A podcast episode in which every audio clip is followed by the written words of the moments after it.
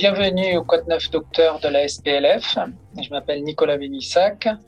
euh, chirurgien thoracique au CHU de Lille. Concernant la RAC euh, en chirurgie thoracique, tout d'abord, ça veut dire récupération euh, améliorée après chirurgie.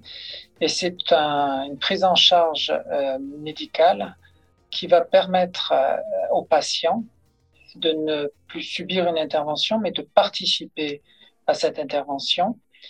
en simplifiant euh, cette prise en charge et en ne proposant de la première consultation à la sortie du patient qu'une prise en charge réfléchie et basée sur des données scientifiques. Elle sera effective en préopératoire avec l'évaluation euh, clinique, biologique, nutritionnelle euh, du patient, avec une éventuelle réhabilitation, avec tout ce que l'on connaît sur l'arrêt du tabac, de l'alcool, en opératoire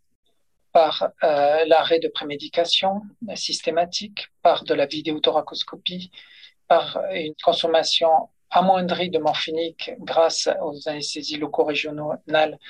qui se dirigeront plutôt euh, vers les blocs paravertébraux, contrairement à ce que l'on faisait ces dernières années, et par euh, une mobilisation, une rénutrition du patient dès la salle de réveil,